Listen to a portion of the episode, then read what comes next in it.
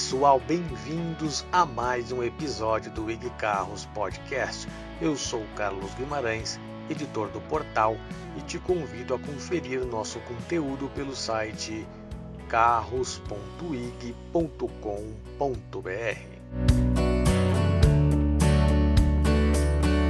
Será que você precisa mesmo de tanta tecnologia embarcada? A indústria automotiva passa pela maior transformação desde o invento da linha de montagem em série há quase 90 anos, quando Henry Ford revolucionou o setor. Temas como eletrificação, sistemas autônomos, além de uma série de novos dispositivos de segurança e que aumentam a eficiência em vários aspectos, estão em pauta hoje em dia. Não resta dúvida de que é preciso avançar, mas durante a longa caminhada, a nova era da mobilidade que estamos vivendo, podem aparecer alguns tropeços. São itens que ainda precisam ser aperfeiçoados, mas fazem parte do desenvolvimento tecnológico até chegar no sistema autônomo de nível 5, o último estágio, que dispensa um condutor humano. Já dirigimos centenas de modelos de vários fabricantes e, de vez em quando, aparecem dispositivos que até são bem intencionados, mas que no dia a dia acabam não sendo tão eficientes quanto deveriam. Quer um exemplo? São raros os alertas de mudança indevida de faixa que funcionam bem de verdade, ainda mais nas pistas mal conservadas que se espalham pelo Brasil. Uma vez acionado, o dispositivo mostra um sinal de que você está fora da faixa e, na maioria dos casos, tenta aplicar uma discreta força no volante para trazer o carro de volta à trajetória considerada ideal pelo sistema. Sim, mas não necessariamente para quem está dirigindo.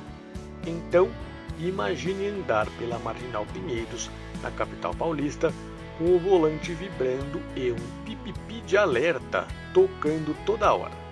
Ainda bem que é possível desligar. Os leitores de placas também nem sempre conseguem ajudar, até por causa das mudanças nos limites de velocidade nas vias brasileiras. Então, mais uma vez, só nos resta seguir em frente e ignorar o que mostra o sistema, que chega a acertar os limites em algumas ocasiões mas que, no cômputo geral, acaba errando. A luz que avisa sobre veículos no ponto cego pode ser bem útil, contanto que esteja bem posicionada e com uma lâmpada que seja visível mesmo em situações como neblina. Não adianta colocar uma luzinha na ponta do espelho retrovisor que fica quase impossível de enxergar se cair uma chuva um pouco mais forte.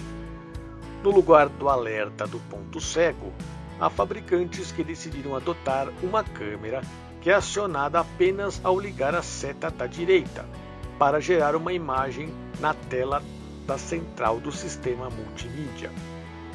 Estou para ver quem resolve olhar para a tela e não para o retrovisor na hora de mudar de faixa. E existem alertas de iminência de colisão frontal um tanto exagerados, que fazem um certo escândalo só por causa de uma ultrapassagem passando um pouco mais perto do carro da frente ao mudar de faixa. Os avisos chegam a emitir uma forte luz vermelha bem na cara do motorista e com um sinal sonoro capaz de dar susto até no Chuck Norris.